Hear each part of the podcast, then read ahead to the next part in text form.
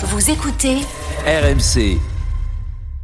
RMC, la solution conso. Tous les matins, des bons plans. Soyez bien fidèles hein, au rendez-vous. Ça vaut le coup de se lever tôt bah, pour faire des économies parce qu'on parle conso avec toi, Charles Matin. Euh, avec toi, Charles Matin.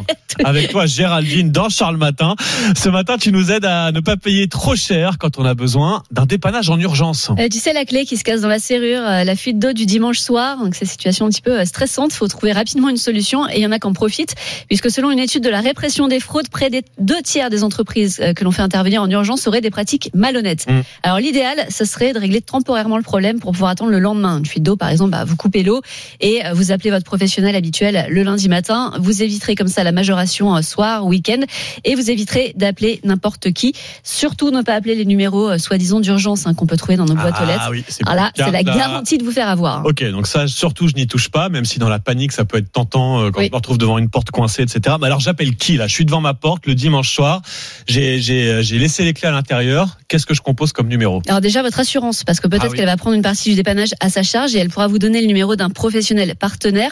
N'oubliez pas non plus votre carte bancaire. Moi personnellement, c'est grâce à elle que j'ai pas eu à payer le remplacement de ma clé de voiture, tiens par exemple. Ah, Et puis une fois que le professionnel est là, il doit vous faire un devis avant de commencer. C'est totalement obligatoire, hein, même en cas d'urgence. Si vous voyez un forfait recherche de panne, c'est de l'arnaque. Donc ça, faut surtout pas payer. En revanche, il doit y avoir euh, marqué notamment le taux horaire et le temps estimé. hein. Ça évite un, un gonflement surprise de la facture.